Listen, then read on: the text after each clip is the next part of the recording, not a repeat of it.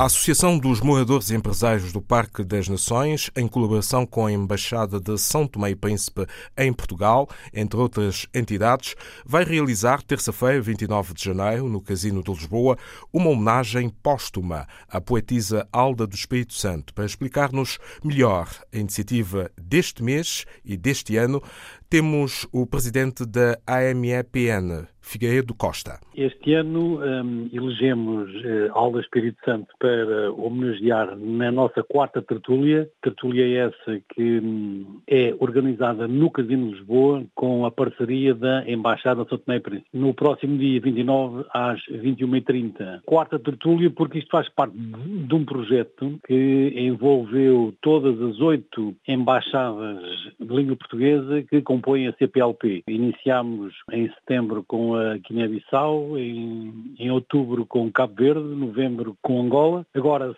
Tomé e Príncipe, no próximo mês será o Brasil, depois Moçambique, Timor-Leste e por último Portugal, 22 de maio. Como é que vai decorrer esta sessão de terça-feira, dia 29 de janeiro? A homenagem vai ser feita pelo Sr. Embaixador de São Tomé, que tem uma convidada muito especial e muito particular de São Tomé, que é a doutora Goretti Pina, que é também estilista. E, portanto, ela é que irá declamar vários poemas da Alda Espírito Santo, mas, digamos assim, toda a simbiose deste momento será o entrosamento entre cultura e a parte toda de divulgação do próprio país, feita pelo Sr. Embaixador. Há outros elementos Esta, na organização é... que possam uh, ter peso para que isto esteja a correr tão bem? Sim, sim.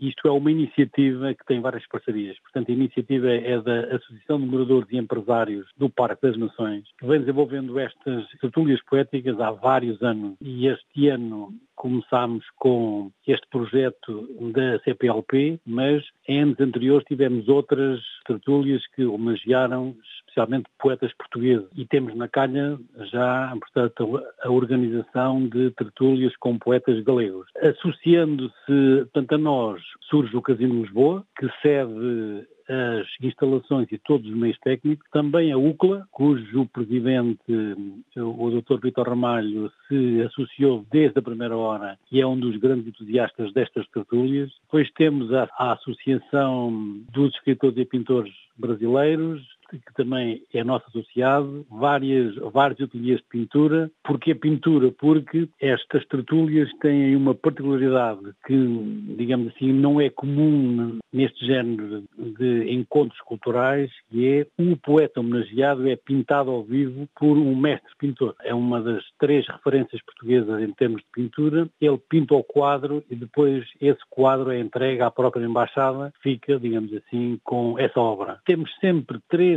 três, músicos residentes na sala, nossos, e um grupo de dizeres de poesia que não só eh, dizem a poesia do poeta ou dos poetas homenageados, como deles próprios. O próprio público também é convidado a, digamos assim, a desafiar-se a, a, si próprio para dizer a, a, sua própria poesia. É um encontro muito intimista, eh, muito sem grandes proformes eh, formais, mas com muita música, muita vivacidade e num ambiente muito, muito acolhedor. Homenagem póstuma à poetisa são tomense Alda do Espírito Santo, esta terça-feira, eh, dia 29, às 21h30, no Espaço Beltejo, Casino Lisboa. José Figueiredo Costa, que acabamos de escutar, é o presidente da Associação dos Moradores e Empresários do Parque das Nações, AMEPN.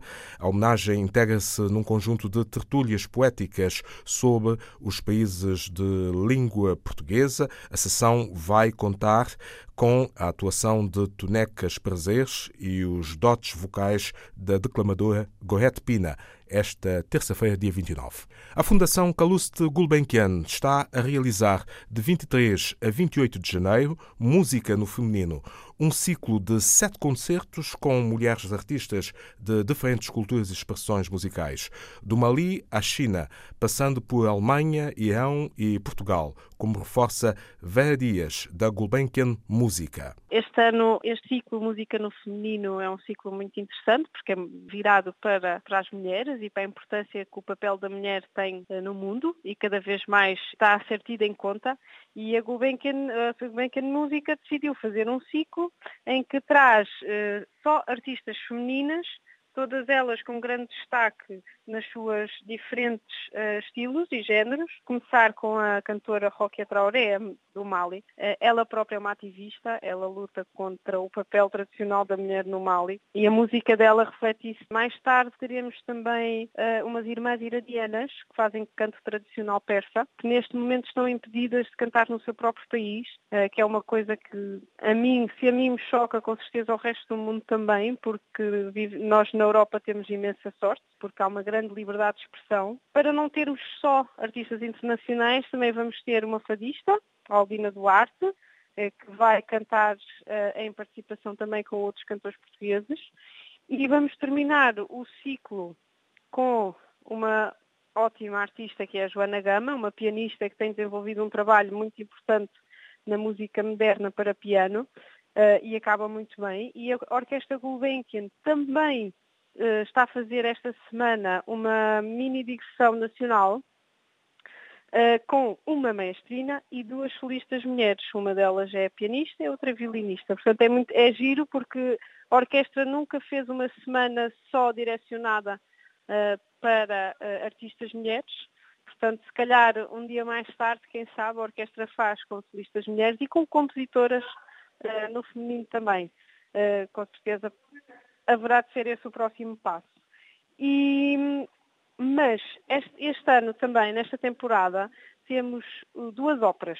Que ópera não é um repertório que a orquestra faça sempre, porque a Gulbenkian não tem, uh, não tem espaço, não tem espaço físico para fazer uma ópera encenada, mas vamos fazer o Romeu e Julieta de Gounod com o nosso mestre titular, o Lorenzo Viotti. Essa sim será encenada ou semi-encenada e depois, para acabar, vamos fazer a Madame Butterfly de Puccini, que essa sim é que eu conheço melhor e é que gosto também mais, que é aquela, Puccini é sempre daquelas obras que toda a gente adora. E temos como protagonista feminina uma grande, grande, grande solista que é Melody Moore. Portanto, com certeza temos aqui uma temporada e um ciclo no feminino bastante interessante e bastante ambicioso. E uh, diversificado. E diversificado, exatamente, porque temos música do mundo, temos o ciclo erudito e temos também música tradicional portuguesa, não é? A Gulbenkian está cada vez mais em simbiose com todos os géneros de música e isso é muito giro de ver. Faz parte do que a Gulbenkian Música preconiza. Exatamente, que é ter toda a diversidade de género para poder também dar a conhecer um bocadinho de cada luta.